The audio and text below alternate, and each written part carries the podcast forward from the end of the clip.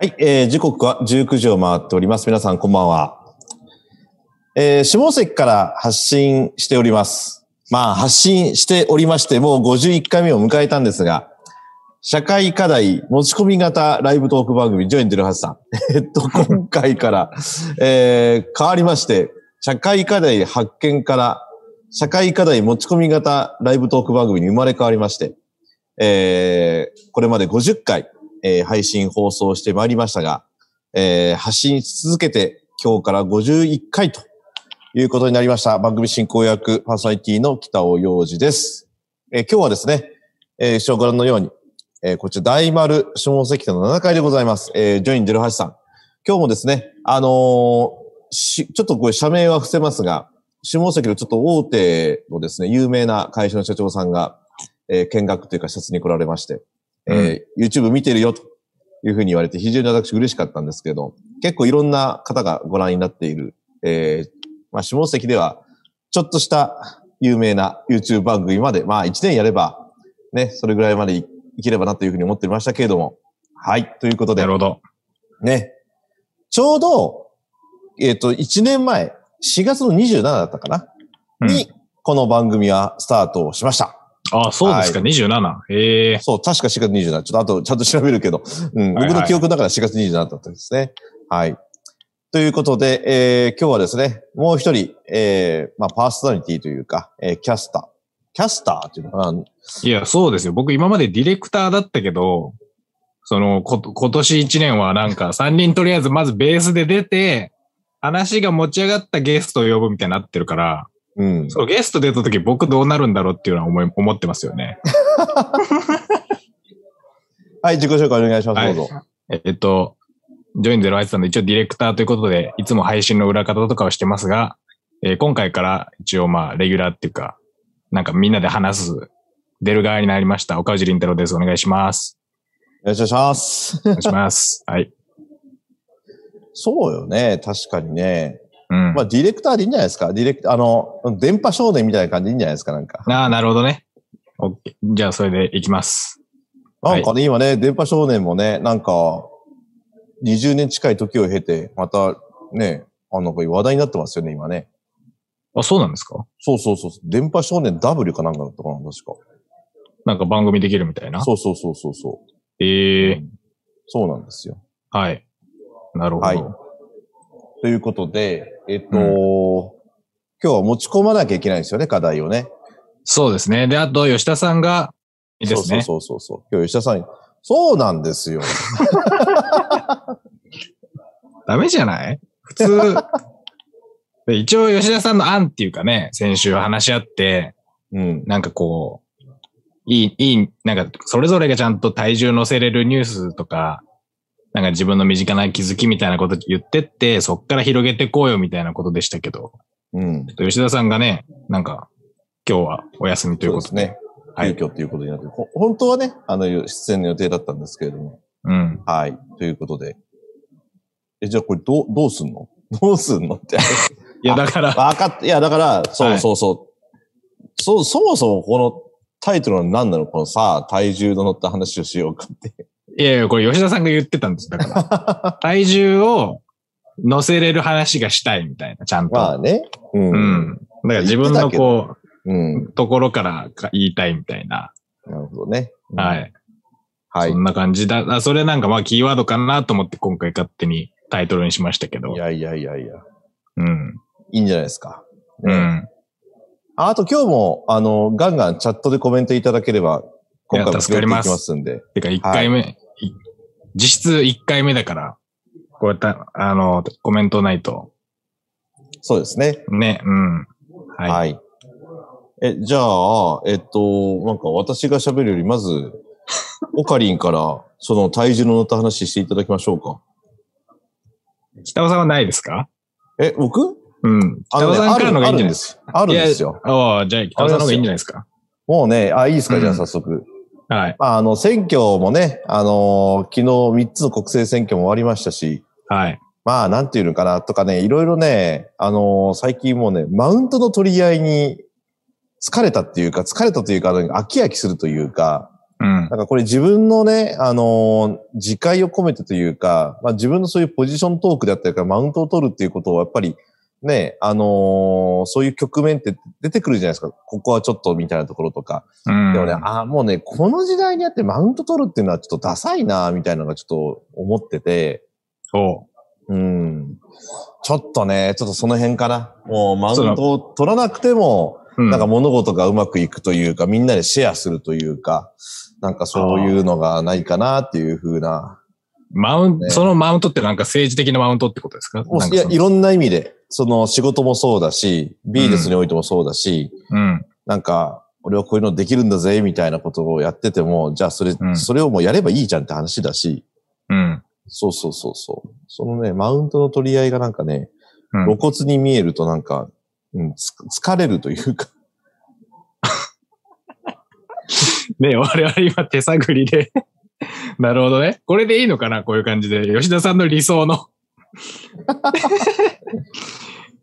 うなんだろうねこまあなあ、なるほどね。マウンえでもトでもね。こうこう、こういうのを、なんかトークしていって、うん。で、どんどんどんどんブラッシュアップしていくんでしょでしょうね。マジで雑談だな。雑談でいいんじゃないですかなるほど ね。マウント。ああ。それなんか昔はいたってことですか昔はいるいたっていうか、今現在進行形で北尾さんの周りにマウント取るやつがいるってことですかああ、それはいますよね。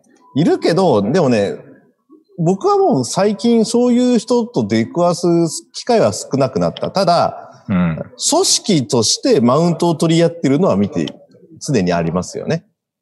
ああ。組織として、そうそうそうそどういうことですかう。例えば、あのー二重行政で言うと、うん。あのーね、例えば大阪市と大阪府が、マウントの取り合いをして、結局税金の無駄遣いだってことになって、そこに維新の会が入ってきて、結局一緒にした方がいいじゃんっていう。うん。でこういうのって、行政で言うとやっぱ県とか市町村で対立したりとか、もっと言うと国と県、あの、国と県の場合はちょっとあれだけれども、うん、そういう近しいポジションっていうか、うん。うん。ああまあ、ある意味、自分たちを守るっていう保守的な発想にはなるんだけれども、うん。うん。なんていうのかな。あのーそういう意味ではね、う。うんん冷静に考えればどこでもマウントの取り合いになってるなぁというふうに感じますよ。本当なるほど。民間企業であろうとも、うんで。自治体であっても。とか言って、チャットから早速お、おああ、嬉しいですね。あいいですね。雑とえ談この中に真理ありって書いてある。これ誰が読みますっていうか。 僕が読んじゃったけど今大丈夫あ、いいでっすかす、いいっす。じゃあ読んでください、読んでください。あと、マウントはそこかしこに存在していて、もはや無意識のうちにマウント社会になってるよね。ほら、来た。ほら、ほら、ほら。ほらあ、そうですか。僕はあんまりちょっと、なんか、肌感覚で分かってないから、ちょっとよよく分かって、そんなマウントが、マウントっていうのはちなみにどういう感じなんですかねマウントっていうかそのポジショントークとかも言うじゃないですか。あうと、ん、うん、うん、うん。最近の言葉で言うと。そうね。でも僕の前から思ってる持論では、うん。そのポジショントークじゃねえかみたいな話の時に、まあそういうポジションがあるから言えてるんだよなってことは思ってるっていう。ああ、なるほどね。だからそいつちゃんと控えの選手じゃなくてポジションがあるんだなっていうか、その野球とかで言うと。だかうん、うんうん、うん。らベンチとかじゃなくて一応自分のポジションがあって話してることがポジショントークになっちゃうのは、まあしょうがないっていうか、だからその、なんですかね。例えば北尾さんは創業社長で、うん。まあ自分のこう、社自分の視点から見た時の社会課題とか、まあもしくはもうちょっと、これやったらもうちょいうまいことやって自分のとこにお金入ってきそうだぞとか思って、まあビジネス、事業やったりするじゃないですか。うん。そういう時に、北尾さんがまあ周りに言ったりするじゃないですか。その飲み会のでもいいし、なんかプレゼンの場でもいいけど、いや、わたうん僕こう思ってるんですよね、みたいな。っうん。て時に、それポジ、ジショントークって言われても、うん。いやいや、だから俺やってんだよっていうか、そういう、なんかその、思ってることとやってることがじ、あの、なんかこう、ちゃんと並列で並んでる人が、なんか喋った時に、そりゃポジショントークになるよな、みたいなことを思ったりして、あんまり人に言いたくない感じがしてるんですよね、ポジショントークって。いや、そりゃ、本気で思ってるやつはちゃんと行動してて、本気で思ってるから周りにも伝えるから、まあそう、ポジショントークって思うな、そうかもしれないけど、うんそれで気の毒だなとか僕は思ってますけどね。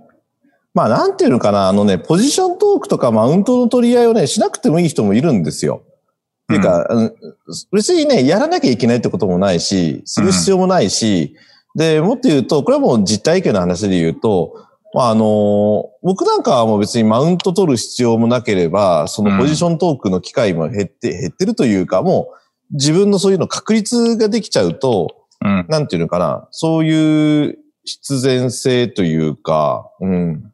確かに、起業した頃なんかはもういかにマウント取るかとか、なんてポジショントークみたいなことに結果なってるよね。なってたというか、いまあ、それは必死だったと思うんですよ、ある意味。うん。うん。いや、そう。だって僕も、だって、例えばこういう配信とかうん。動画とかやってると、なんか、なんか例えばメッセージ伝えたいっていうことがある人がいたときに、うん。どういうその形式でメッセージ伝えるかって時に、うん。その、あ動画がいいんじゃないですかとか言っちゃうじゃないですか。それは、うんあわよくばまあ仕事もらえたら嬉しいし、うん。そうじゃなくてもまあ有効な手段だと思ってるからやってるとこもあるから、うん。で、それはポジショントークになんのかみたいな。そうね。うん。それはなんか、いやまあ、そう、自然に思ってるからやってるし、思ってること言ったらポジションにな、トークになっちゃうみたいなことじゃなくて、もうちょいなんか嫌な感じってことですか北尾さんが言ってるのは、なんか、 どういう感じですかまあでも、いい年してまだそういうことを、なんていうのかな、手前味噌、僕なんかもう意識的に、もう、もう自分の自慢話になってしあしまいがちの部分っていうのが、例えばトークの内容として、これは説明の中で必要としても、自分のことを語らなきゃいけない局面ってあるわけじゃないですか。うん。うん。 あれツッコミ面白い本当。やそれはそれ営業トークでしょって、そうだそうだ。 これ営業トーク営業トーク、ええ、あん、あんに営業トークとして落とし込んでる部分もあるし、そうそうそうそう。てか本当に、まあ特に、まあ一応僕一人だからちょっと違うけど、まあだ会社の代表で創業者だったらそうなっちゃうよなとかは。そうね。いや、でも、なんて言うんだろう。あのー例えば SNS とかもそうだし、うん。ある程度確率っていうか、ある程度の実績とか、それなりの業用化拡大すれば、別にマウントを取ったり、ポジショントークする必要っていうのは必然的になくなるというか、必要がなくなるっていうのはなんとなく感覚でわかるでしょうんまあそうだけど、そのな、な、なんなんですか、ポジション。僕あんまり見たことないかもしれない。そんな殺伐とした、ポジ、 そのなんか、大人の嫌なところの世界。あんまり僕見たことないかもしれないですね。いいね。いい世界で君は経営者をやってるな。いやいや、本当周りの人たちに恵まれて。あの、んそれはそれでいいと思うよ。はい。その北尾さんはやっぱりね、その、大変な世界にも足を突っ込んでる から、日々見るんでしょうね。大ポジショ変ン、ですよ、本当ポジショントークと、だって、僕なんか利害関係なくて、第三者で座ってるのに目の前でポジショントークが交わされてるっていうか、ああ、大変だなとかって思うもんね、なんかね。それなんか、社名とかぼやかして具体的にちょっと教えてほしいですね。社会見学 として。どういう感じなんですかポジショントークって。ポジショントークじゃなくて、どん感じか。どんうんなマウ感ンじか。マウントっていうのは。ああ、あのね、ただね、うんマウントっていうのを言葉で表現するというより、組織としてマウントを取ってくるってことがあるよね。だからさっきも言ったけど。うん、それどういう感じちょっと具体、ちょっと、A, A 社はこういう感じ取ってましたみたいなぐらいで言ってもらわないとちょっと僕全然わかんないですね。なるほどね。うう。んんまあ、そういう意味で言えば、うんあのーそうね、わかりやすい例で言うと、うん。そうね、なんかね、マウントをしわかりやすく説明すると、もうその時点ですごく嫌なんだけどねのなんか、全然気が乗ってないっていうか。いやいや、これ結構わかんない人いると思うけどな。そんなことある普通に。どういうことですか例えば。駆け引きだな、ある意味。駆け引き。ほうほうほううん。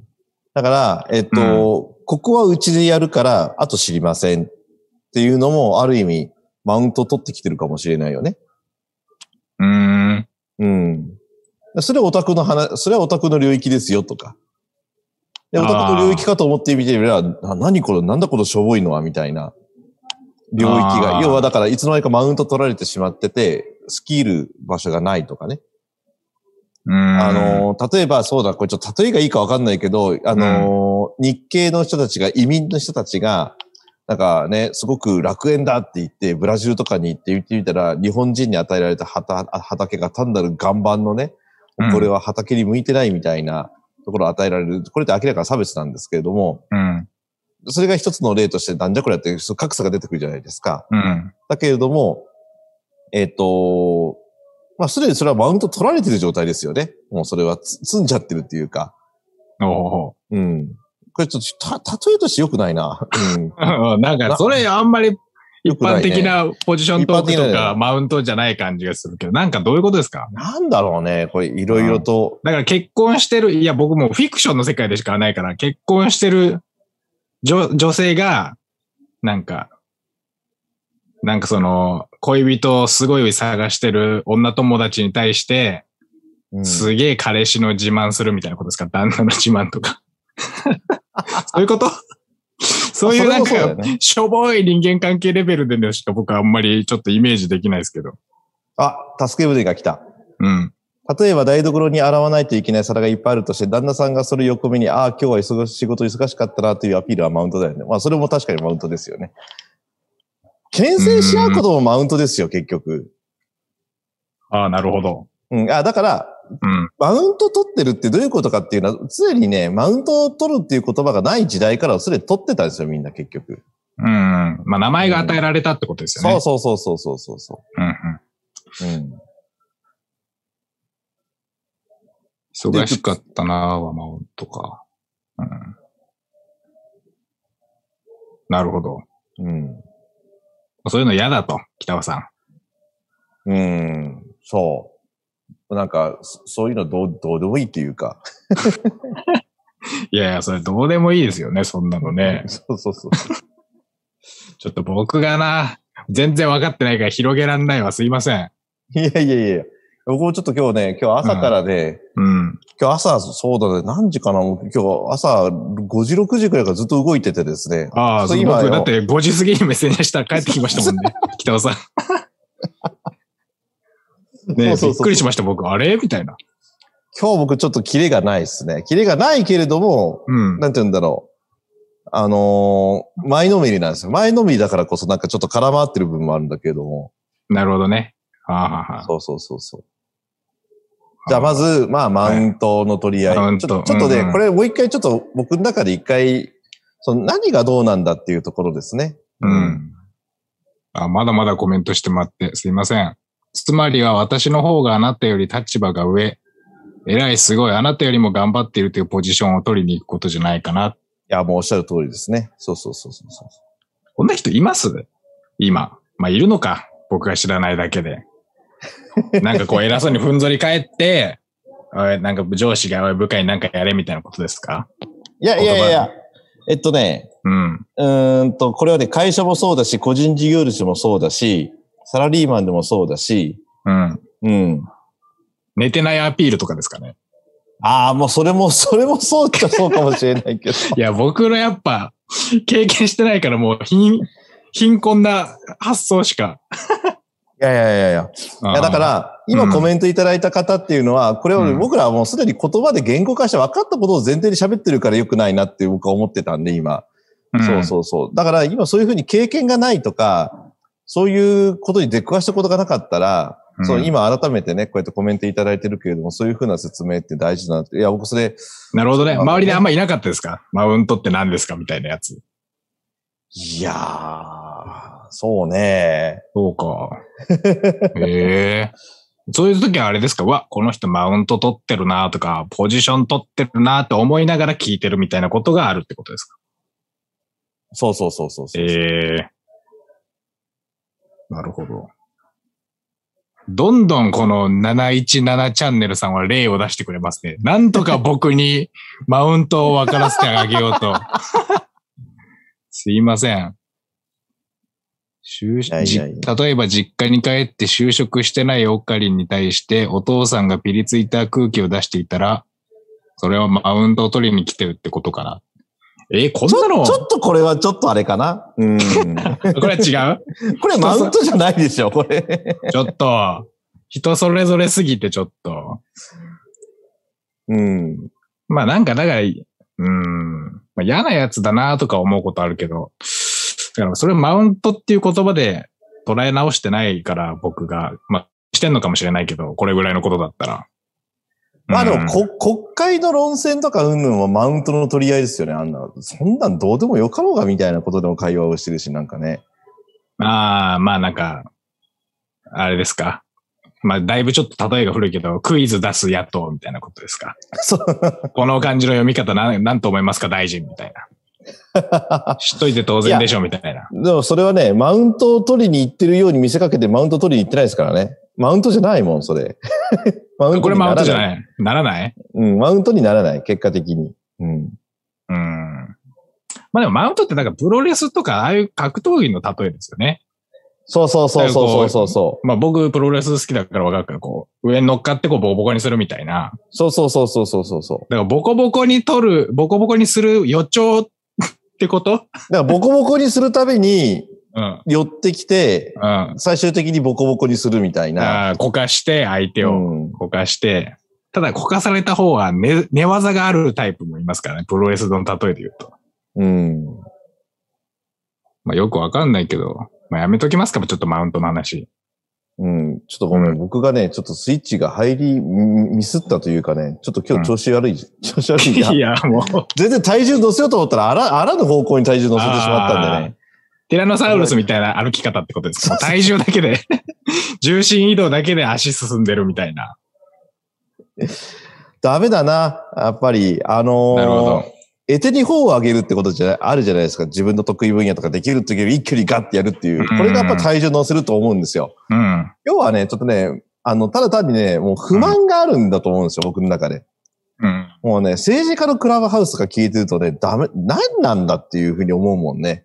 ええいや、アンドロイドユーザーなんで、うん。いいですいやよ。ーそういうのどんどん具体的になってきたよ。そうよし。、あのね、 面白かったのが、うん。東京都議会の人たちが、うん。あのね、新型コロナウイルスの今回緊急事態宣言が出たでしょうん。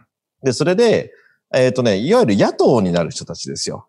の、はいはいとある都議会議員が、そのいわゆる都民ファーストの会とか、東京都知事のね、小池さんがね、この1年間無策だったと。うん。もう何もやってないと、これどういうことやっていう時に、その東京都議会の都民ファーストの会で女性議員がブチーって切れて、うん。無策なんてそんなね、あの、無責任なね、そういうなね、気が楽なね、そんな、その、無策という言葉に片付けてね、どん、どんな気持ちであなた議会やってんだみたいな形で、うん。そういうふうにもう怒ってるわけですよ。うん。うん。うん。じゃあそれに対して具体的に何か出てきたかって、 要は怒ってるだけで、なんていうのかな、その、うん結果的に、その、牽制し合うことだけになってしまってて、具体的な論点を出しても、ななんかその立脚してる部分がお互いが、なんか、うん、どうなんだろうっていう話にもなるんで、これ、でもクラブハウスのことを具体的に言えないよね、これ。 そうですね。なるほどね。かなり今抽象的に言ってますけどね。ああ、すいませんね。なるほど。まあでも、俺、面白いな。ライブにするからこそ余計に気づきがあるね。 いや、まあ、北尾さんは、まあ、お本に面白があるのが大事か。そうか、そういう話しましたね。先週ね。うんまあ、でも、でもなんかその政治の話で言うとよ、経営者って大体、経営者の人はそういうこと言うなっていうか、だから、いや、対案なき反対に対して厳しいじゃないですか、経営者って割と。そうそうそうそのビジネスの感覚でいろいろ捉えてるから。うん。まあでもそこら辺どうなのかな。まあとりあえず、なんかでも、例えばなんか国が戦争するぞっつった時に、いや戦争やめてくれって言った後、国の方が、いやじゃあどうすんだって言われた時に、いやとりあえず戦争やめろよぜっていうのはなんかまあ有効な反対のような感じも僕するから、うん。まあケースによってはその対案なき反対っていうのも全然僕はありだなとか思っちゃいますけどね。まあ、とりあえずこれじゃねえだろってことで、うん。一旦お前ちょっと場所変われみたいな のはまあ全然、そこまで僕はあんまり世間で言われるほど悪く思ってないですけどね。そのなんか、なんか無策だって多分言った後、じゃあお前何したんだみたいな話になるじゃないですか、多分。うん。議員、クラブハウスとかだと特に個人で出てるから。うん。まあ、そうなった時に、まあでも、いや、でも僕議員なんで、あんまりやれることなかったですけど、みたいな。とりあえず今のひどくないですかっていうこと自体は、うん、言うこと自体は価値あるような感じがしますけどね。なんかあんまそうりねうん、対案なき反対はダメって言っちゃうと、対案考えられない人が何も言えなくなっちゃって、ああ、わかるわかるわかる。だからその、れはあるねうん、なんか結果エリエリートだけなんか言えるみ、ものが言えるみたいなことになるから、そうそうそうそうそうそいうのはね、僕、どうかなっていう感じですけど、う。うん。うん。それはある。あのね、 これはね、僕あの、バツイチですから、前の奥さんにね、哲学カフェやってる時に怒られたんで、怒られたというか、ちょっと指摘されたのが、だって哲学なんて言うけどさ、って言って、うん、あの、喋りたくても喋れない人もいるわけだし、うん、うん、そうそうそう。で、なんか哲学カフェって言うと、なんか上から目線で、なんかそういうふうなこ、まずネーミングがよく言われて、 うん、だから、で、あとやっぱりね、言いたくても言えない環境にあるってこともいるんだよってことは、どっかに気に留めておいた方がいいんじゃないっていうふうに言われて、ああ、確かにと思いながら。うだかん。らそれはだからさっきも対案が出せない人もいるっていうのは確かにね、あるわけそでうすよ。そう。やっぱ環境によっては、その、ニュースについてちゃんと調べる時間がないとかあるじゃないですか。うん。そういう人がとりあえずまあ情報だけ、限られた情報の中で、まあ反対だって思うんだったら反対っていうのはいいのかなっていう感じですよね、政治に言うと。うん。うんそういう意味では、その投票って意味があるよね。反対という意思を国民の単位で、ね、一市民の単位で出せるっていうのはね。うん。まあでもなんか対案が出せる投票みたいなのが出したらいいよ。面白いよね、なんかね。そうですよね。でもね、体重が乗った投票とかやっていいんじゃないなんか。体 1.5票みたいな。 そうそうそうそう。 あの、意見添えて出せますみたいな。ああ、いや、確かにその、もう1票ってきついですよね。1人1票って。いや、きつくないですかその、100点満点も自分が持ってて、なんか各党に配分するとか、うん。なんかよく、まあいろいろ言われてると思いますけど、その選挙のあり方みたいなのは。うん。だって一票はもうきついですよね。なんかそもそもだって多分アイデンティティみたいなのも一個じゃないじゃないですか。うん。なんか別、経営者だし、なんか、うんうん、なんか、なんでしょう。例えば僕だったら、大学生だし、みたいな。うん。で、そうなってくるともう俺何なんだみたいなことよくわかんないし、だから多うん分そもそも一人一票みたいなのがね、あれでしょなんか結構200年か300年ぐらい前のやつだから、うん。だいぶそのなんか人間像みたいなのもちょっと古臭い感じがしてもうしんどいですよね。そんな単純じゃねえだろみたいな。例えばなんかその、今やってる総理大臣のことは嫌なんだけど、でもなんとか省の大臣のやってる施策はご具体的で好きなんだよな、みたいな時に、うん。俺どこに投票したらいいんだみたいな。ああ。ねそうね。うん。ぜひ、なんか、そのあたりもご意見含めてありましたら、ぜ ひ、あの、717チャンネルさんですかね。え。うんいや、なんか、ほいい、いい、あの、ありがとうございまます。す。助かりましたね。うん。助かりましたね、本当ねそうそうそう。そマうウントのことが分かんなかったから。いやー、そう。 うん。マウントの話やめます、一旦。一旦僕も持ち込んだやつ。もう、もう30分経ったよ、だから。今29分って。あとか、あ僕と、がじじゃあゃあ、そう、じゃあ今度の、はい。えっえと、っとじゃあ、オカリンの話でいきましょうか。はい、あと15秒で7時半でございます。いやー、でもなんかね、間で言葉って大事だな。最初の頃って本当ね、この717チャンネルさんが言ってたように、うん。そのね、あの、ポジションを取りに行くっていうところっていうのを、うん。分かったやつだけど、いつの間にか、なんかマウント取るってことが一人歩きして、僕それがもう言葉として嫌になってきたっていう、なんかそういう気持ちの精神的な部分までいっちゃってしまってるっていうのが、これはこれで良くないなと思いながら。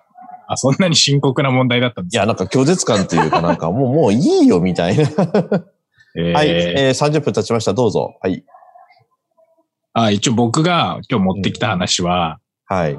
なんかあの、いや、僕、ユニークローカルメディアリンツって勝手に個人的でやってる、なんかメールマガジンとか、うん。みんながポッドキャストと、まあ人に対談っぽいことやったり、まあ今年雑誌作ろうみたいなやつやってて、うん。それで今月から、ちょ、音楽のライターの人に頼んで、まあ曲についての連載みたいなのを、今ちょうど打ち合わせみたいなのしてて、うん。で、それで、なんか、話、雑談で出てきたんですけど、はいなんかそのはいはバ、バンドキャンプっていうサイト知ってます音楽の。い知らない。まあだから、普通はその、Spotify とか Apple Music とか、まあサブスクじゃないですか、今って基本。なんとなく。けど、バンドキャンプっていうのは、あの、曲ごとに買うサイトで、うん。で、あ、あの、手数料10%とかでアーティストがその、ああの音源アップして、で、買う人は100円とか200円とかで買えるみたいな。へえだか。らまあ直接購入のプラットフォームみたいな感じで、うんまあだから多分、一番他で近いのはベースみたいな感じっていうか、はいはいはいはい。だから出店するのタダで、売り上げが出た時に何パーか手数料もらえますよっていう。で、曲聴く人からすると、まあ MP3 とかでだファイルもらえるみたいな音源が。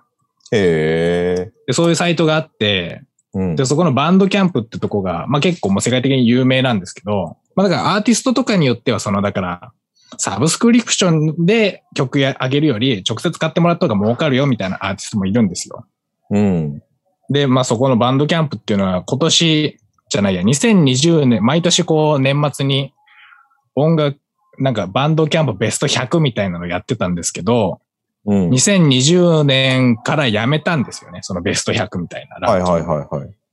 で、これはなんだっていうことで、いろいろ話してたら、まあ多分だから、まあそもそもなんかこう、一個の評価基準みたいなので、うん。うん。もう音楽みたいなのをこう測るのが厳しくねえかみたいなこととか、うん。あと例えば、もうちょっと、ちょっとこれ話変わるんですけど、なんかこの、例えば、K-POP っていう音楽あるじゃないですか。うん。 K-POP ってなんだっていう時に、うん。洋楽なのか、それともなんか、アジアンミュージックなのかみたいなこととかってあって、うん。そのそれをどう表記するか問題みたいな、ジャンルとして。で結構だから、あのー音楽をこう、なんか、ジャンル分けしたり、こう、並べ替えたり、区分けするときに、一個こう、タグみたいな形でポンってフォルダ名みたいなのつけるときに、なんかその付け方によっては、今もう時代がどんどん、それ差別じゃねみたいなことになってきてるんですよ。はいはいはいはい。多分。だからその、 な、なんでしょうね。たともうちょ、日本だとちょっとわかりにくいですけど、アメリカとかだと、例えば白人が音楽やるってなったらもう、ロックって決まってて、うん黒。人が音楽やるんならもうジャズかヒップホップかみたいな感じで、結構人種と音楽みたいなものが結構結びついちゃってて、だからこれ、安易に表記とかしちゃうと、これ結構ポリコレ的にどうなのみたいな。うん。うん黒。人のブラックミュージックって言葉があるぐらいだし。うんみ。たいなことになってて、その今、音楽、 プラットフォーム側も結構戸惑ってるんだと思うんですよね。うん。でそういうの考えていくと、なんか例えば、うーん、なんですかね、僕らも、例えば、まあちょっと違うけど、例えばお店で、なんか、中華料理って紹介していいんだっけみたいな。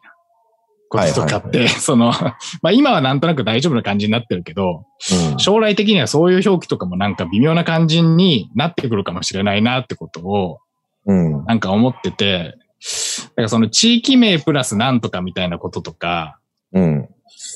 そういうのって、あれやばい感じになってきてんのかみたいな。特にこう、外の人間が何かを言うときに、なんかね、難しいなってことになってるのが最近僕の中で熱いです。はい。ちょっとだいぶ変な話でしたけど、真面目だね。いや、だから、うん、これ、いや、それこそ音楽紹介する連載なんで、はいはいはい。この、安易にブラックミュージックって表記していいのかとか、うん。いや、だからや、あと、まあ、ちょっと、またこれも話変わるけど、音楽ってよくビジネスの最先端って言われるじゃないですか。サブスクもいちいち早く始まったし、みたいな。うん。で、すぐに電波に乗るこ、みたいなことも始まったし、みたいな。だから、音楽の潮流をちゃんと抑えていくってことは、ビジネスパーソンとして結構必須だなって僕思ってるから、ええやっぱりなんかこういうことをちゃんと考えとかないとなみたいな。うん。うん。その、うん、ど、どうすか 今の話。うん。そう、吉田さ んがいるかなと思って音楽の話してたんですけど、今日。吉田さんね。まあちょっとするからうん、でも、今のい言わんとしてることはよくわかるし、うん。確かに言葉のね、表現方法というか、まあ、今回例のアカデミー賞の作品賞でしたっけあの、えっと、の、の、ノマドなんとか。ノマあの。ド、あ、なんだっけ、ノマドランドみたいな。ワーカー。そうそうそうそうそう、ノマドランドかな。うん。だかうん。ら作品賞でアジア人の監督として初めてでしょうん。うん。で、しかも今ね、そのアメリカで、特に欧米でね、あの、アジアンヘイトアジア、そうそうそうそうそう、ねこそう黒人から今度アジア人に広がって、うん。うねん。ああるけれども、そう。そうなんですよね。そういう言葉の使い方というか、固有名詞の使い方含めて、うん。すごい慎重になってるっていうか。そうそう。だから、例えば自分が音楽のレコードとか CD 売ってるショップだとして、棚作るときに、オーストラリアミュージックって今までやってたけど、うん。これいいのかみたいな。てか、そもそもだってよく考えたら、日本でもヒヒップホップとかあるし、まあ一応僕もふざけてラップ未だにやってますけど、うん。ジャパニーズヒップホップって言われたところで、別にそんなジャパニーズ背負ってねえしな、みたいな感じっていうか。うん。だからその、アーティスト側もなんか、例えばもう、今もうね、ズームとかやってるし、聞く音楽ももうめちゃくちゃじゃないですか。うん。その、かつてだったら日本国内で基本流通してる CD 聞くから、あるし日本的なものが脈々と代々受け継がれてきたけど、うん。なんか海外の音楽ばっかり聴いてる人とかも当然いるわけで、うんで、。たまたま出身が日本だからっつって、うん。ジャパニーズアーティストって呼ばれる筋合いねえよみたいなやつも多分いるじゃないですか。うん。だからこれはやっぱそのグローバル化の問題とか考えるときに一個ヒントになるなみたいな。うん。で一応なんそか、うねまあジャパニーズって言ってるけど、うん。みたいなね。うん。だから、まあちょっと違う話すると、まあもうちょっと地域っぽい話にこれを無理やり寄せると、うん。なんか僕、やっぱり上の世代の人とか、すごいなんか地元愛とかある感じするけど、うん。僕全然ないですもんね。全 全然ないっていう言うとあれだけど、なんか、山口のいいところ、この前もなんか、山口100人会議っていうイベント出た時に、うん。まあブレストみたいな感じで最初なんか山口のいいとこ上げてみましょうかみたいな時に、うん。僕全然登壇者だけど全然喋れなくて、うん。なんか、今自分がやってること別に山口県ってことでやってるわけじゃないんだけどなーって思いながら聞いてましたけどね。そううん。あのー僕らっていうか、これは世代的なものなんかわからないけど、うん。そういうふうに持っていきがちだよね。なんか地域で活動したとか、あ地域のためにやってくださって本当にありがとうございますって。いや、そういうつもりじゃないんだけどな、みたいな。で、な、まあどこでもいいっちゃどこでも、まあとりあえず手近だったからとか、うん。たまたまそこで生まれたからそうなってるけど、そうなんですよ。うん、めちゃくちゃだレかレペゼンしてるかって言われ ると、なんかその胸張ってあんま言えない感じがするっていうか、なんか例えばたまたま大分で生まれてたら僕大分のでこんな感じのことやってただろうならみたいな。。うん。うんそうね。そうなんですよ。いやだから、あの、僕らも本当ね、あの、社会起業家、このチャンネルで以前、社会起業家のね、支援する方を呼んで、あの、大塚智子さん呼んでね、社会起業家とは何ぞやみたいな話だった時に、あの、その時の話になったし、僕以前から思ってたのが、社会起業家と言われてる人たちって社会起業家になりたいがためになってるわけじゃなくて、結果社会起業家と言われてるに過ぎない話ですからね。うん。それもさっきの地元のために頑張ってくださって、みたいな、いやいや、地元のためじゃなくて自分が好きなことやってるだけですよっていうことじゃないですか。だかうん。らそのアウトカムっていうか、アウトプットが地元に還元されてるに過ぎない話であって、うん。そうそうそうそうそう。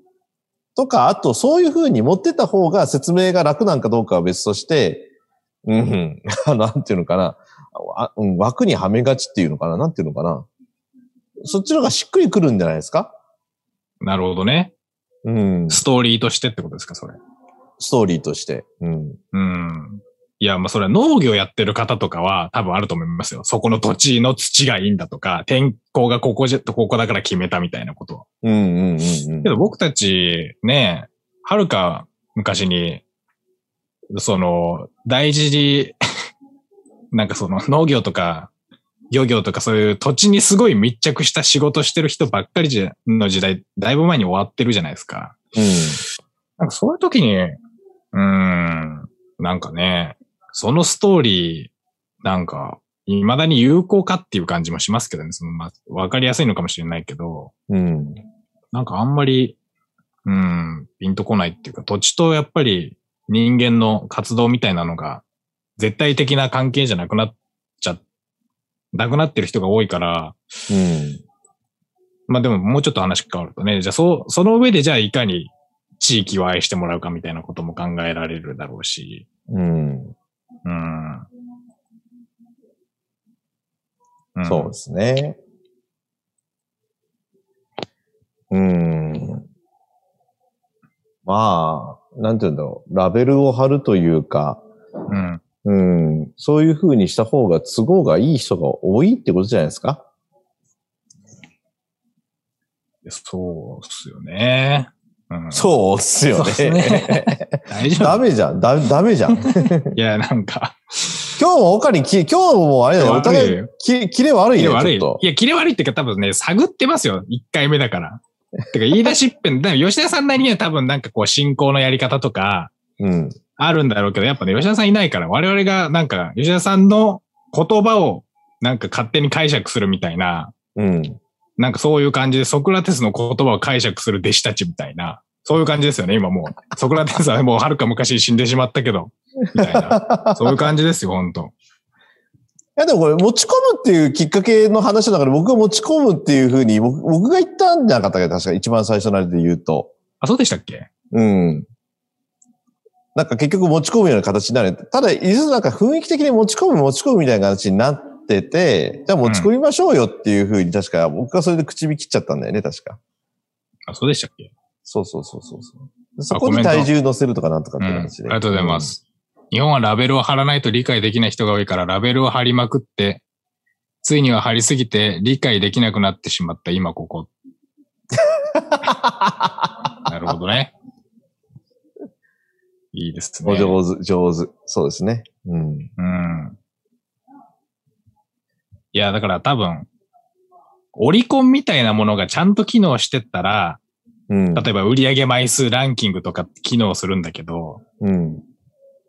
まあだから Spotify は確か再生数ランキングとかやってたかな。うん。けどまあそれぐらいしかもうないですよね。数値でなんか測るみたいなことしか。うん。基本的に多分プラットフォーム側がすごい難しくて。なんか、うん。だでもなんか逆に言うと、まあ特にね、だから音楽とかもうネットでバーンって広がっちゃってるから今そういうことになってるけど、うん。だからこう、なん、なん、あでも、それこそ、だからフェイク、フェイクニュースっていうか、情報っていうものの序列みたいなのが、もうなくなっちゃったじゃないですか。うん。例えば昔だったら NHK のニュースだけとりあえず見とけば、日本人としては最低限 OK みたいな時代もあったけど、うん。もう今なんかめちゃくちゃじゃないですか。うん。そうなった時にね、フェイクニュースの問題とかもある、あるけど、うん。どうやってその重みをつけていくのかみたいなことが、すごい難しくなってますよね。で、重みつけちゃうと、軽く、重みつけられなかった側から差別だみたいなこと言われるかもしれないし。重みの付け方、だからその体重の乗せ方でしょ。うん。あだから、うあのね、いやいや、今一つ、なるほどなっていうか自分の中で気づいたのが、あのーなんて言うんだろう。重みを乗せたら誤解されるね。うん。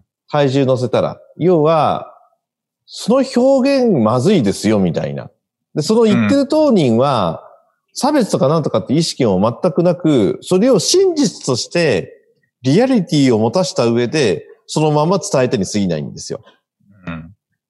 よくあの、差別とかブラ、ブラックの話、ブラック差別の話であったりとか、はいはい。あと、なんか女性の問題であったりとか、あ、いやあそう、わかった。あの、オリンピックの森前ああ。会長のはい話もそうですよ。はい 本人は悪気がないし、うん。うん。ただ、その表現をすることそのものが今の社会ではアウトですよっていうことに気づいてないだけに過ぎない話であって、寛容な社会であったらもうそれでいいじゃんって話じゃん。ああ、なるほど、ね。昔だったら許されてたってそういうことだと思うんですよ。うん。そこまで考えてないし、でまあ、うん。ある意味僕今すごい気使って喋ってますよ。だってこれ下手す、ややすれ ば、私も差別発言しか出ないですからね、これ。はい。いや、だから、まあね。そうか、なるほどな。にな、っていうふうに捉えられる可能性もあるわけじゃないですか。うん。うん、なんか北尾さんはジェンダーに対してすごい批判的だって、いやいや、そういう意味じゃないですよ、みたいな。うん。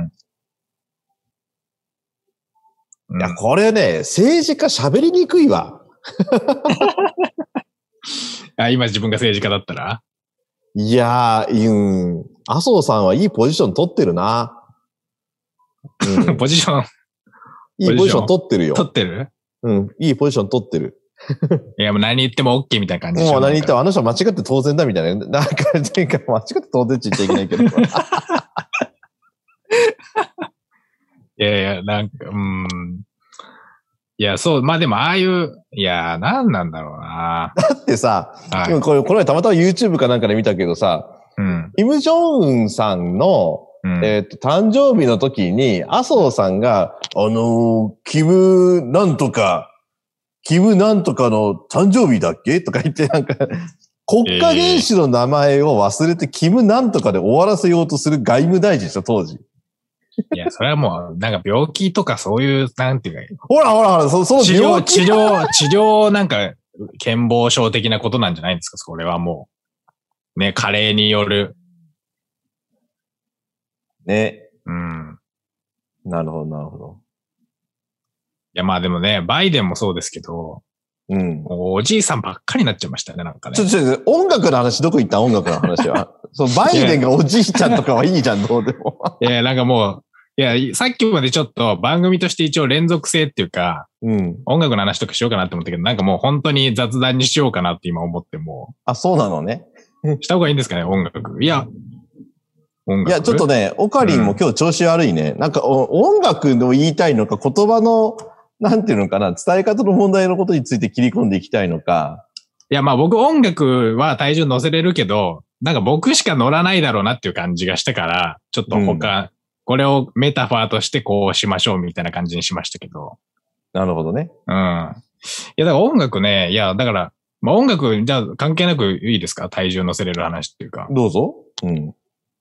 いや、もう音楽ほんと多すぎて、世の中に。もうね、なんか例えば、ジャンルにおける最先端みたいなのが、もうジャイジャンルももうめちゃくちゃ細分化しちゃってるし、うん。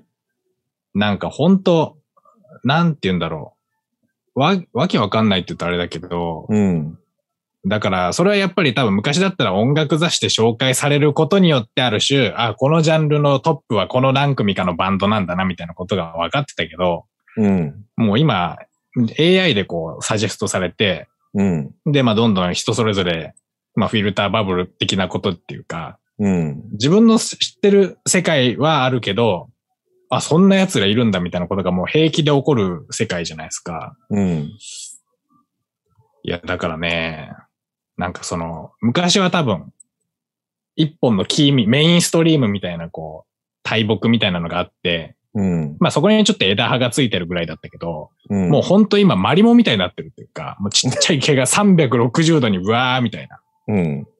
で、これどうすんだっていう感じになってますね。なんか、 それは、聞くときも聞き方として、いや、こいつ出てきて聞いてみて、あ、こいついいなって思って、例えばその、Spotify だったら、このジャン、このアーティストを聞いてる人はこんなアーティストも聞いてますってことで勧められるんだけど、うん。それあくまでそのなんか、僕の過去の履歴とかに基づいたアルゴリズムだから、なんかこう全体感としてどうなってんのかなみたいなことが全然つかみにくくなってますね。うん。ジャンルとしてこれどうなってんだみたいなのがなるほどね。うん。まあ、それは情報社会の弊害でしょうね、まさに。うん。うんそもそも、情報とインフォメーションと音楽、ミュージックって、親和性ないよね。知りません。情報を伝えるっていうね、うんそ。のインフォメーション、お知らせするっていうことと、うん。音楽って親和性というか、なんていうか相性良くないじゃないですか。情報っていうのは常にスピード感とかリアルタイムであったりとか、もっと言うと文献だったら何百年前のものがっていうのはあるけれども、音楽っていうのは、その人の感情であったりとか、その時の状況であったりとか、うんで。もっと言うと、それはあのね、情報もそうだけれども、むかね、に2000年前から歌い継がれてる民族の伝統を的な音楽もありますみたいなものもあったりとかさ、うん。なんと、時の流れにあんまり左右されないっていうのかな音楽って。ああ、なるほどね。まあ確かうんに、未だにビートルズ聞かれたりとか、そうそうそうそうそうそうん。うん。あ、もう全然ほんと雑談になってますけど、どんどん。最近僕のホットな、あの、ニュースをどただ言ってるだけになりますけど、うん。あの、 なんか、なんだっけ。クイーンいるじゃないですか、クイーン。。はいはいいはいはいはい。 We are the champion みたいうな。ん We are the one champion? なんだっけそうそうそうそう。 We are the champion ね、うんクイーンいるじゃないですか。うん。クイーンの所属してる、所あ所属してるじゃないな。なんだっけ。ちょっと、著作権持ってる事務所があって、レコード会社みたいな。うん。そこね、毎秒700万入ってるらしいですよ。毎秒。毎秒。へえ。いや、ちなんかそれ。だから結局、うん。アーカイブ持ってるやつがインターネット強えんだなってことですよね。うん。それはなんか、真実めいた話っていうか。うん。だから、さっき、なんだっけ、電波少年の話してたけど、うん。今、電波少年が YouTube とか、うん。まあ、なんかどっかしらの、どう、なんかサイトにアップされたら、すげえ見られるじゃないですか。うん。だからやっぱアーカイブちゃんと持ってるとこが強いんだなっていうことをすごい感じて、うん。僕みたいな進行、進行っていうか個人でちっちゃく最近始めたメディアみたいなのは、うん。厳しいなーって思ってますね。いや、でもこれから積み重ねていくんですよ。いやいや、まあそう、そうなんだけど、うん。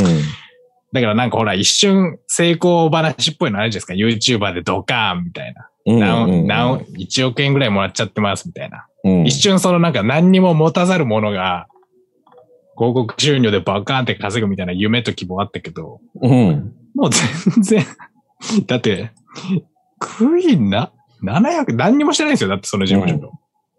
すげえなーってこと。やっぱアーカイブなんだなっていうことですよね。だからアーカイブを貯めていくのもそうだし、アーカイブをどう活性化していくかみたいな。多分それは、あの、うんなんとかラプソディみたいな、あったじゃないですか。最近映画クイーンの。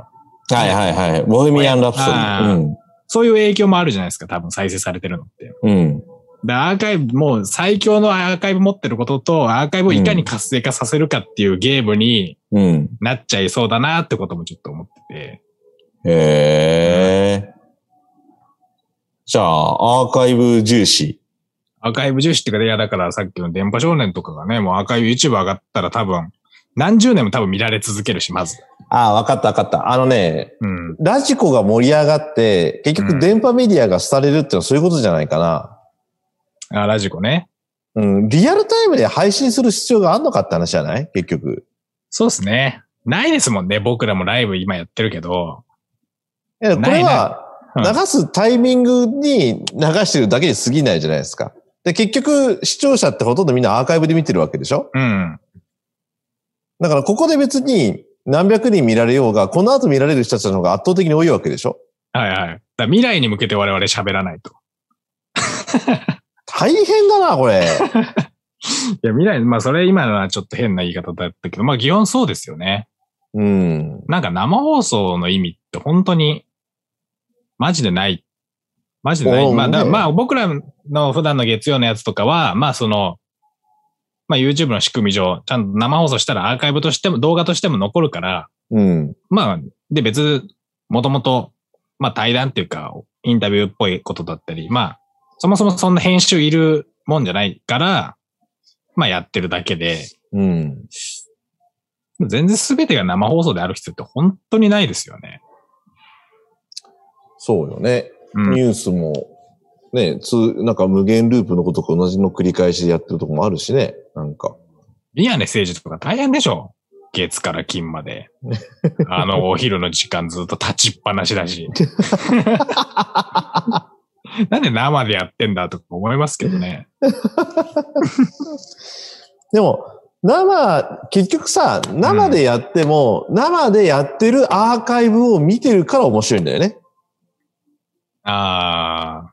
いやだからそれありますそんなことあるかなだからラ、ライブだ、ライブでやってるものをみんなアーカイブで見るわけじゃん、結局。はいはいはい。だから例えばドリフあるじゃん。全員集合が。うん。で、あれは、ライブであろうが、録画であろうが、視聴者側としてはわからないわけですよ。わかりやすく言うと。はいはい。子供の頃、ライブだと思って生放送かと思ってみたら、うん。大人になって、あれ実はライブ、録画でやってた番組だったっていうのが例えばあったとして、うん。でもそれはそれでライブだっていうふうにあるから、それはライブ感が出てるわけでしょうん。だから、ライブというよりライブ感があったら、録画でもいいわけじゃないですか。うん。それが例えばプロ野球の中継だってもそうだろうし、うん。ねえ。それはあくまでその瞬間をみんなで享受するというか、うん。ああ、やった例えばこの世のマスターズだって僕あの、あの、ゴルフのマスターズって、おかり見たことある朝。いや、僕ないっす、全然。あれね、うち親父がゴルフ大好きでね、うん。で、いつもあの、昔で言うとですよ、TBS で言うと朝のホットラインっていうですね、情報番組があったんですよ、生の情報番組が。はいはいで、えっ、と、オーガスターがあるときは、あの、あのマスターズをそうです。あのマスターズがあるときは、うん。基本的に朝の情報番組全部それ休むんですよ。なぜかっていうと、反対側にあるというか時差の関係で、日本の朝の時間にゴルフの中継やるわけですよ。ということは、朝の番組が見れないわけですよね、僕らっていうのはは。いはいはい。でいつも親父が朝通勤ギリギリまでゴルフ見てて、うん。な、なんなんだと思ったけれども、それって未だにこの21世紀に入っても、あの、朝やってるわけじゃないですか。中継を。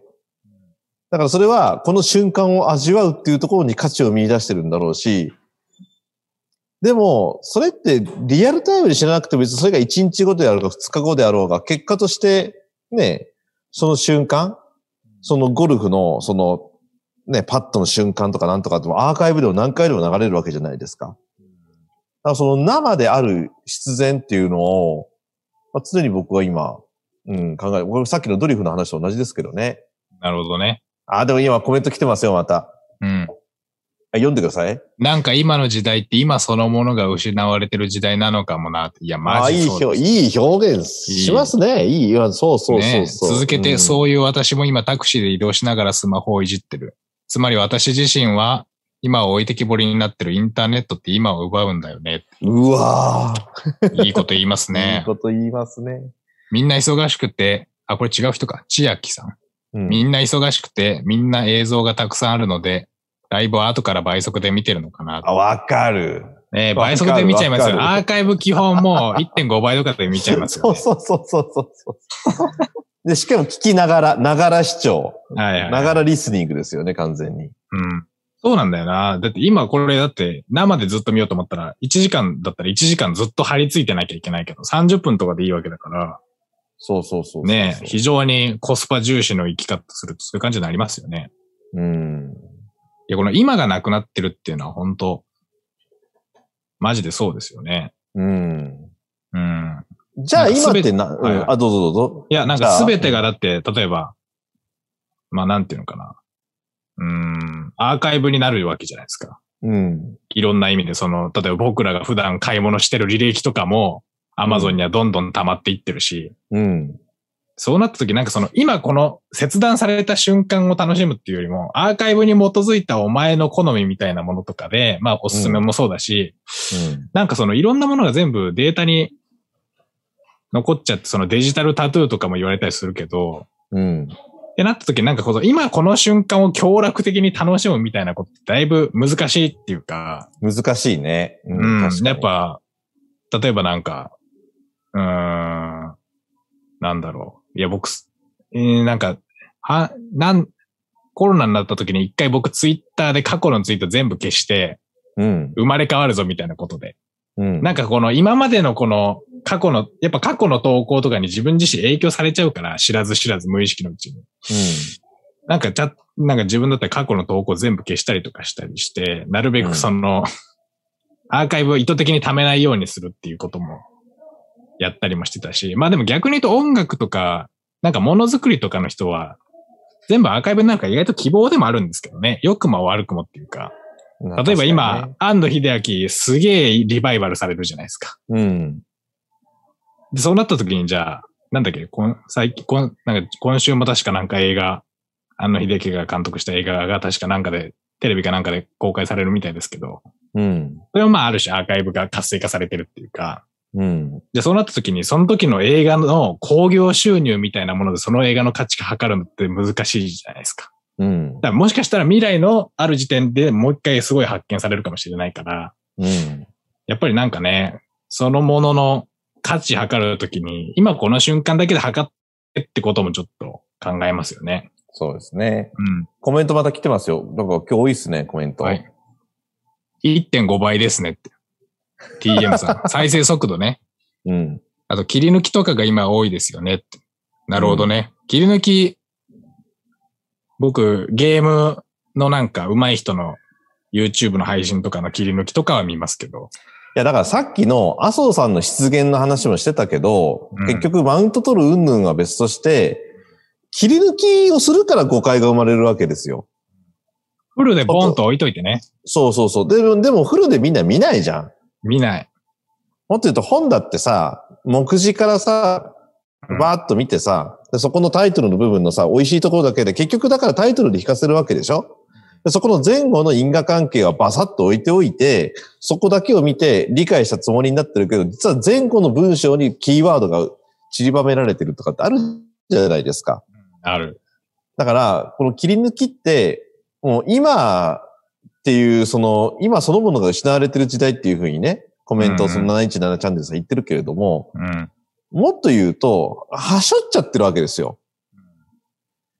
で、はしょってでも、はしょる必要があんのかな そうそまう。あでも、だからそれはでも、はしょんないとその、人生、なんかその、はしょったものを見ないでいてくれるのってよっぽどヘビーユーザーっていうか、なんかすげえ熱量があったら、うん、そのサッカー録画したやつ90分の試合全部見るけど、まあうんほとんどがライトユーザーだったら、まあ夜のニュースで確認するかみたいなね。 なんか、そうなんだよね得点シーンと失点シーンだけ確認するみたいな。まあそうですよね。うんあの、僕ね、セリーグとパリーグの順位表って出てくるじゃないですか、プロ野球はいはいの。はいもうあれだけで十分 な時もあるもんなんか。ねおありますよね。お、カープ今ないみたいな。そう。でそういう意味で言うと、本当のヘビーユーザーっていうのは全部見てくれるってことだから、うん。そういう人大事にした方がいいのかなとか、何の話かよくわかんないけど。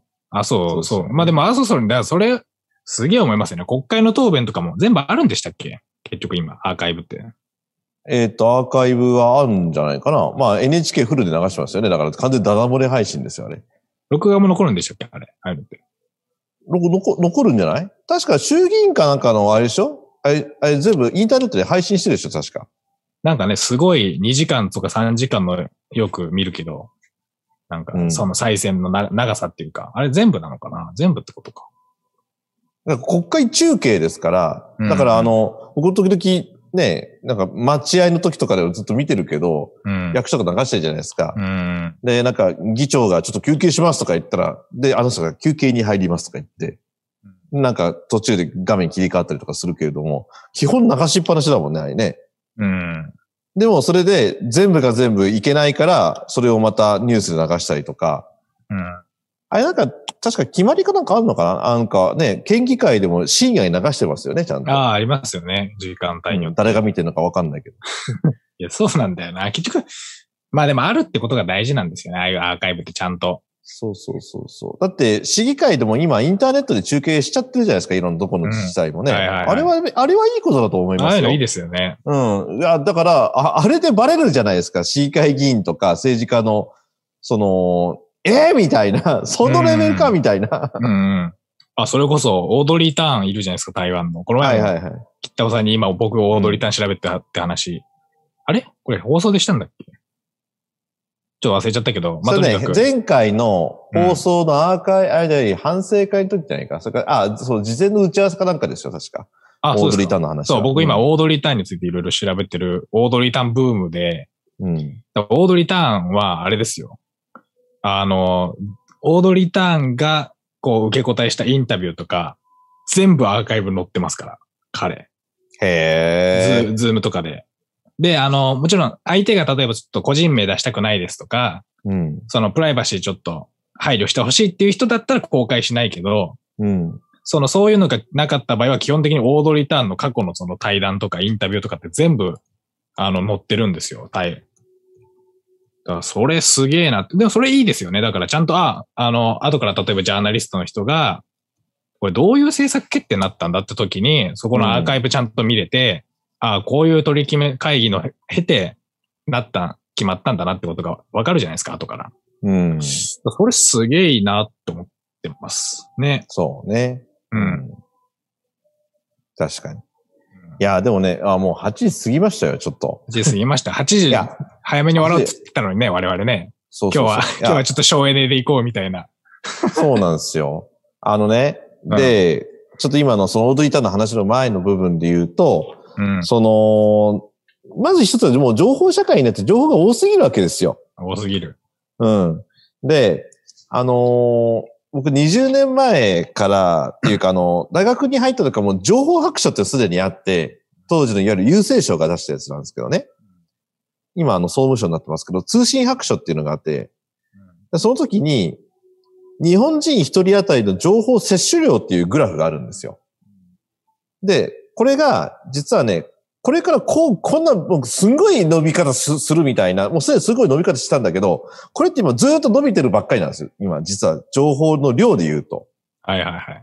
でこれって全部が全部聞いたら人生なくなっちゃうっていうか、で、それ今いや足りないです71そう う。ん。で、717チャンネルさんが、まさに、あれもこれもそれも何でも見れる時代だからこそ、うん何を見たいのかをクリアにしない、しとかないと、なんとなく分かったつもりで置いていってしまうっていうのはまさにそれで、いいこと言ってますよ。717チャンネルさん、最初はなんか、北尾さんに、いや、それマウントじゃねえだろみたいな時もあった けど、どんどんコメントが研ぎ澄まされてってますよね、なんか。いやねそう、僕はもう途中のね、段階でね、この情報白書のグラフが頭から離れないんですよ。なるほどね。何これみたいな、こうビューって伸びてで確かにその通りに情報増える一方、減ることはない。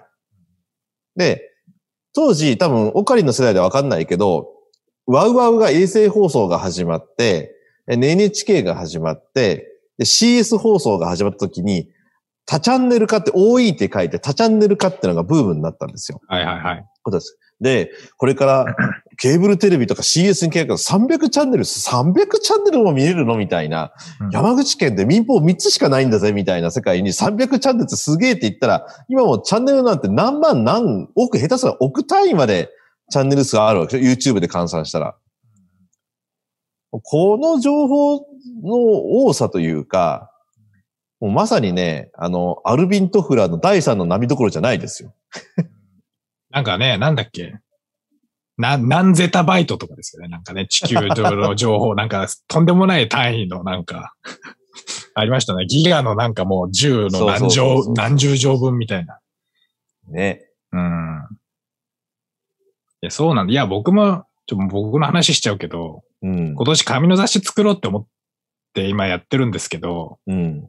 まあそれメールマガが結構溜まってきたとか、インタビューの対談記事が溜まってきたから、ちょっとアーカイブ、もうちょっと別の形で、うん、あの、別の形式で表現したいっていうのもあるんですけど、うん。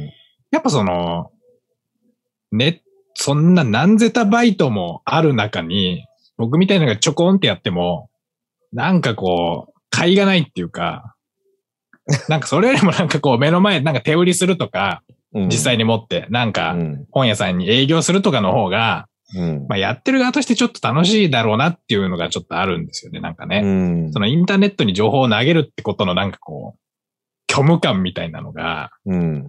やっぱあるじゃないですか。まあこうやってコメントとかもらえますけど、うん。このチャンネルだったら。とか言っても別になんか、何十億人、何万人とかでもないじゃないですか。うん。ってなった時に、じゃあもうリアルでもう手売りするかみたいな感じにな今なっちゃってますね、ちょっとね。原点回帰ね。うん、ちょっっと、うん。なんかこう、かえ、手応えがないっていう かね。あんまり、なんか労力の割に手応えがないなっていう感じが。と。なるほどねう。ん。そうね。はい。えー、8時9分。結局いつもの番組と変わらないですね、みたいな ね。時間的になんか。いや、そうですけど、 ちょっとね、吉田さんいなかったから、だいぶ、こういう感じをイメージしてたんでしょうか、吉田さんは。どうなんですかね。でも僕は、これはこれで僕好きですよ。うん。うん。非常になんか、ストレスはあんまり感じない。ただ最初の時に、うん。これ体重乗せるの大変だなと思う、トークに。あ、そうですか、マウントはマウントっていうよりかは、最初のところの自分の気乗りじゃないけれども、気持ちと精神状態によって、この番組のこのフリートークって、疲れてたら疲れるよ、こ れ。いや、本当ですよね。あの、途中から、だ体重ってもう音楽の話どこ行ったんだの世界ですよ、今。いやいや、でもだい、音楽の話とかで、やっぱ今のアーカイブの話とか、冗まだあ談、の意外と、意外と繋がってるような感じもしますよ。そ あその麻生太郎さんのね、うんキムなんとかがとかっていうのもそうだし、うん。であと切り抜きもそうだしね。うん。このチャットネーム、マキ0510。マキ後藤さん 後藤マキ、まあいいや。ね、あのーね、切り抜きとか今多いって本当そうですよ。切り抜きの社会ですよ、本当うん。まあ、だから編、編集ってことですよね。切り抜きって、まあ、要は。そう。でもね、編集は大事なんですよ。編集は大事なんだけれども、編集の仕方ですよね。そう。だって編集しないと、だってね、とても見れたもんじゃない時ってあるじゃないですか。いや、この番組だとそうですよ。でも前半グダグダじゃ ん。これ、これそのまま流しちゃうからね、これね。いやー、どうしよう。 まあ、あのこうやって試行錯誤しながら、えー番組をブラッシュアップしていきましょうということで、はい。えーお届けしてまいりました。えージョイン・黒橋 さん。やば。マジやばい、今回。今回マジやばいでしょ。なんか今までの、やっぱゲスト、ゲスト呼んでると、うんやっぱりゲストの話ってやっぱ新鮮じゃないですか、とりあえず。実は。いいやっぱそれでなんとかなってたって感じがしますよね、なんかね。いやー、でも、うん。ゲスト呼んでる回よりも、だから、これ、延べの視聴数結構多いですよ。だってもう何気にもいいねが6ついてるし、この番組のチャンネルに。あ本当評価があるのは嬉しいですね。いやー。うん案外でもこういうのを期待してる人いるんだろうなっていう気もしますよ、なんか。はいはいはい。それ前も言ってましたよね。そのまあ、前も言ってっていうか、まあだから、だ交流みたいなのもちょっとちゃんとやるってことですよね。ぜひ皆さん、あの、お気軽にど、どしどしですね、どんどん、あのーコメントを寄せてください。本当に。うんいやー、ね、今日多分ねたくさん、うん数ヶ月に一回多分もうちょっとイベントっぽい感じでやりますよね、多分ね。コメント祭りみたいなね。ごめん、まあコメント待つけど、もうこのズームのリンク貼ってるから入ってこいよ、入ってきて、なんか喋り、喋りましょうとか。あ多ー、分そ僕、飛の、び、飛び乗りゲストみたいなのいいかもしれない。いや、僕、今回そういうのしたかったなってうちは思ってたんですよ、実は。うんできるかどうか。は別としてね。うん。だから、ゲストはあなたです、みたいな。そうそうそう。いや、それこそだって、言ったって吉田さんと北尾さんで、まあ下関だったらそれなりに、あの、なんかこう、権力を持ってるって言いかっていうとあれだけど、まあその、まあ会社もあって、それなりにできることがあって、北尾さんとかだったらもうちょっと、ね、市役所とかとのコネクションもあって、いろいろ一緒に街づくりの活動とかやってるわけだから、やっぱその二人に対してなんか、喋れるっていうのは大事じゃないですかね。やっぱね、普通に考えて。ジョイン08さん行くのちょっと大変だな、みたいなこともあるだろうし。ありがとうございます。うん。ぜひ皆さん、あの、番組チャンネル登録、いいね、お願いします。なんか、 ちょ YouTube 番組になってきたよ、本当に。いや、でも、もうちょっと、うん。音音今の、今の、今の話で繋がってる音楽、だからそのファンとアーティストみたいな感じでばっこり分けるんじゃなくて、うん。例えばその、なんだっけ、最近よくすごい音楽業界でやっぱ取り上げられるの、その、K-POP アイドルの、そのパフォーマンス映像とか、うん。を勝手にへ、そのさっきの切り抜きじゃないですけど、勝手にファンが切り抜いて、なんか番組っぽくしてみたりとか、うん。なんかその SNS に投稿した動画をつなぎ合わせて、なんかこのメンバーとこのメンバー実は付き合ってるんじゃないかみたいなことをやったりとか、はいはいはい。なんかそういうファンコミュニティみたいなのがもうじ実装しちゃうじゃないですか、僕もこの時代って。うん。なんかだからね、そうなってくると、なんか、あのーなんだっけ。なんかカリスマ型で、ちょっとファンとは距離取るぜみたいな感じで、そのカリミステリアスな、椎名林檎的なっていうか、はいはい。っていうアーティストよりも、もうちょっと親しみやすくっていうか、ファンをなんかある種こう、まとめる感じのや、存在としてアーティストがいるみたいな。うん。捉え方の方がいいんだろうなっていう感じがするよね、みたいな話があるんで、オンじゃあ、オーガザイ、オーガナイザーみたいな。そうそう、だかうら、ん北尾さんはやっぱファシリテーションなんで、うん。めちゃくちゃいいと思いますよ、これから。その だ、すげえ大事だと思います。だから、そのさっきの、例えば、ズームでね、リンク貼ってきて、人、いきなり初対面の人に意見来た時に、うん。上手にそれを、ま、回していくみたいな技術って。ああ。なんかだ、てか、そういう人の方が、なんか、多分大事なんじゃないかみたいなことになってます。その、なるほどねう。ん。うん。あのー昨日ですね、取材でですね、うんうんあのー釣り堀に行ったんですよ、観光釣り堀にね。うん。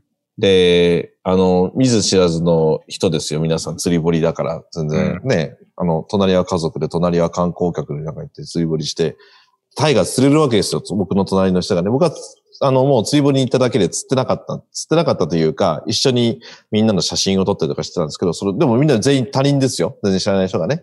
あーって言って、あ釣れた釣れたっていう時に、わーよかったです。僕はもうおめでとうございますって言って、もう、そこでもう結コミュニケーションが始まる。あんた誰の世界でも、もうそこで、タイが釣れたっていう、その共感で、もう釣れたっていうことでもう仲間意識がみんなバーンなって、そこでみんなで話をするわけですよね。で、釣り堀が終わって、そこレストランがあるんですけど、レストランでその釣ったタイが食べれるわけですよ。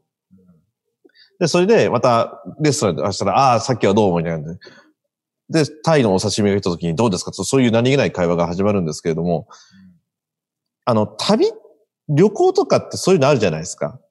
今みたいな会話の。ね、うんうんあの、名前も名乗らず、そのね、旅だけの出会いってあるわけじゃないですか。あるあるあるある。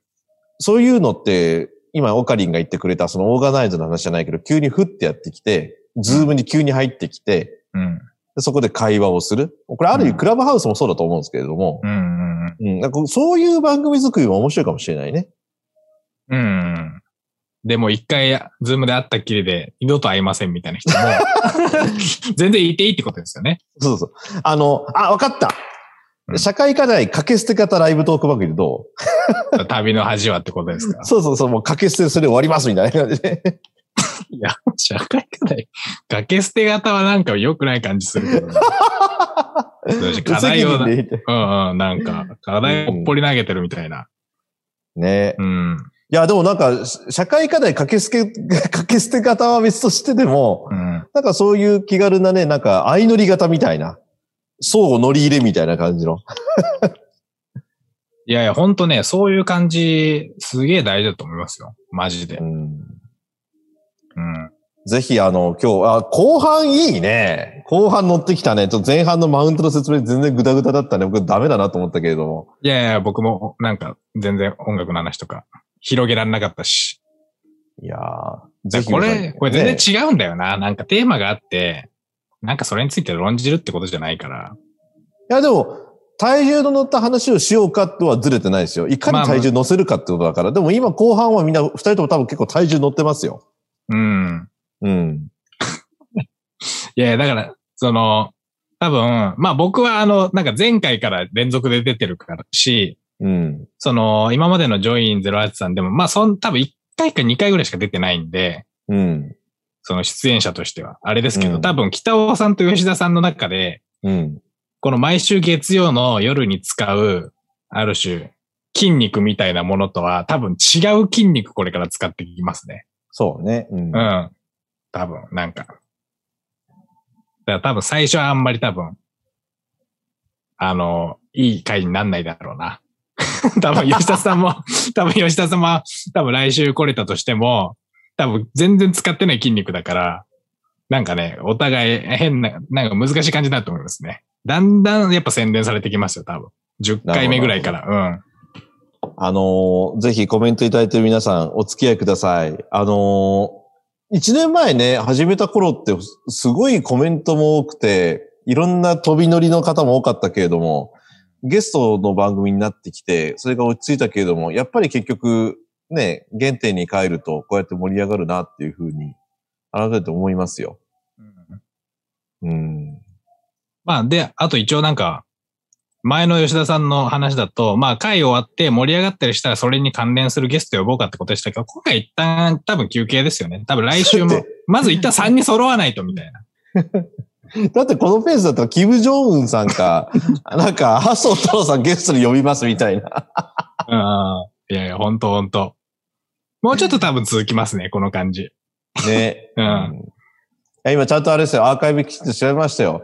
2020年4月27日月曜日、第1回ゲスト、山重くん、おー27日。いや、ちょうど、ちょうど1年前っすよ。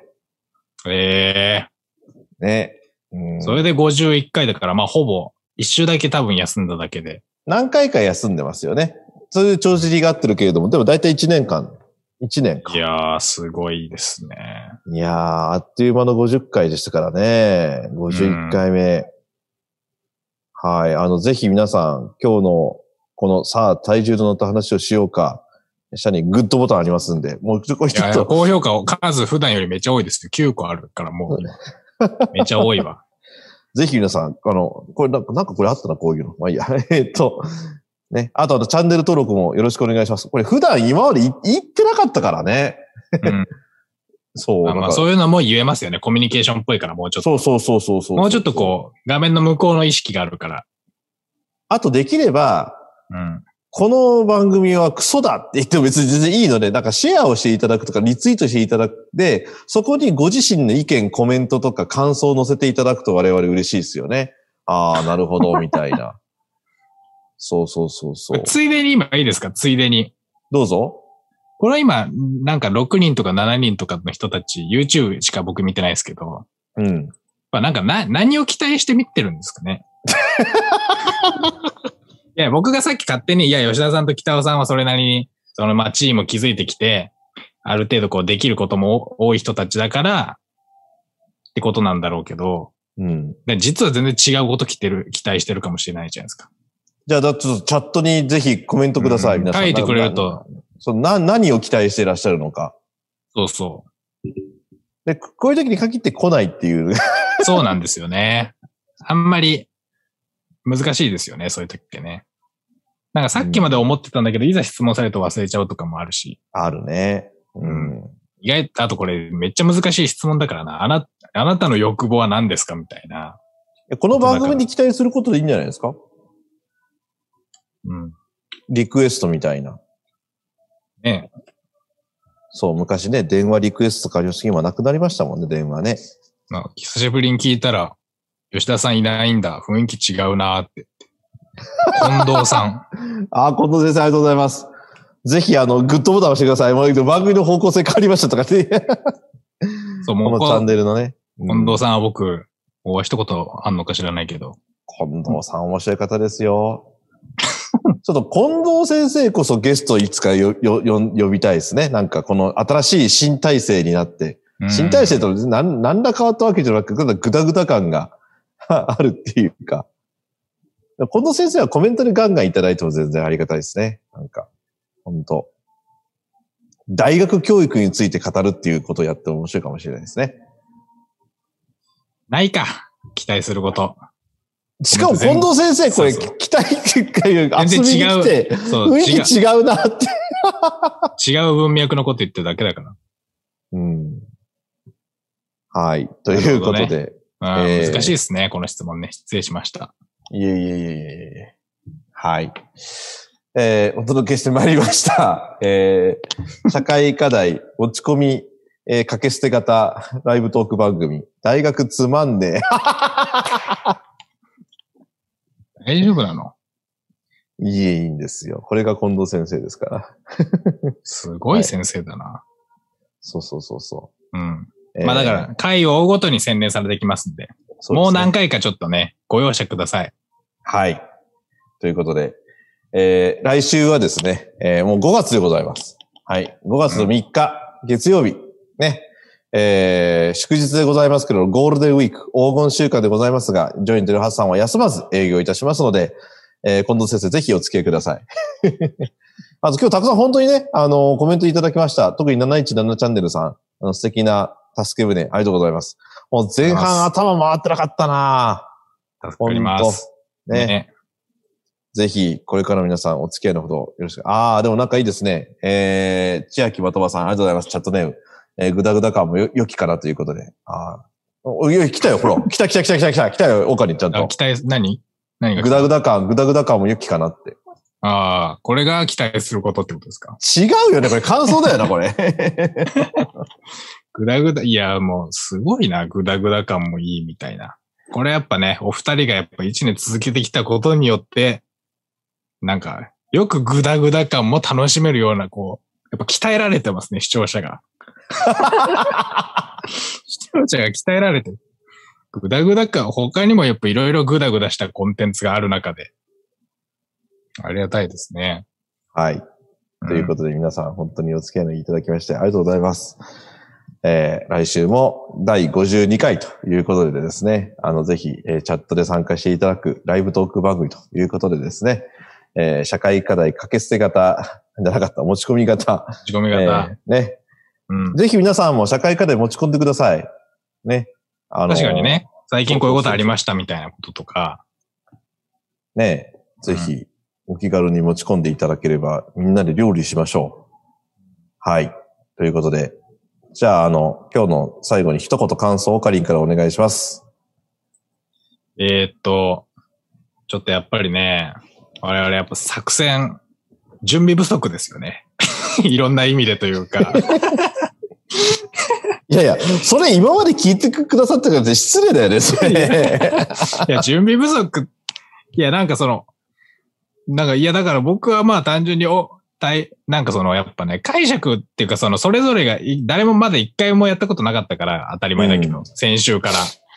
なんかその三人なりの多分、なんかり、像があって、こんな感じなんのかな、来週みたいな。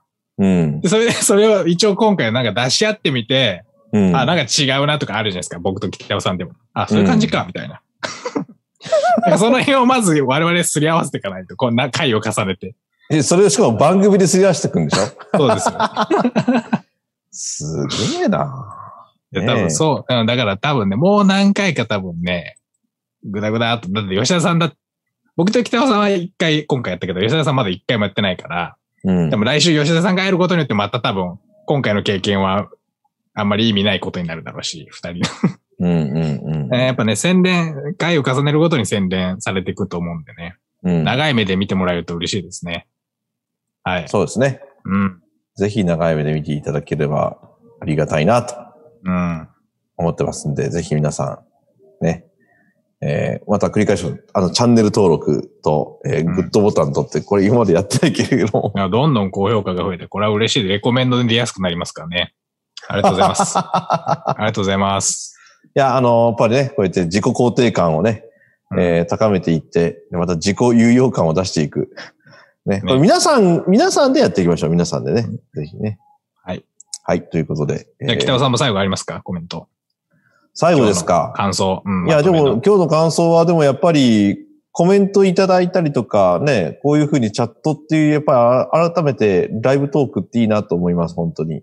うん。うん、僕はやっぱりなんていうのかな、リスナー参加型の番組がいいな。うん、そっちの方が好昔きだ。から好きですもんね。うん。大好き大好き。うん。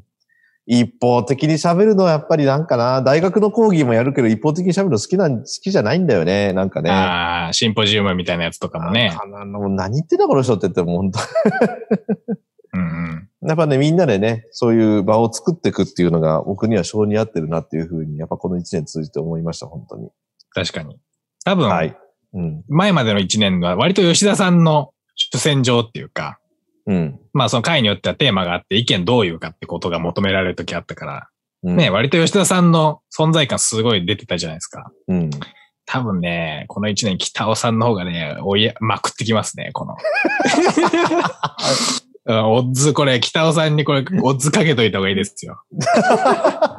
いやいや、ほんと、今年は、このスタイルは。なんか、最後の最後でマウントの取り合いになってないこ れ。は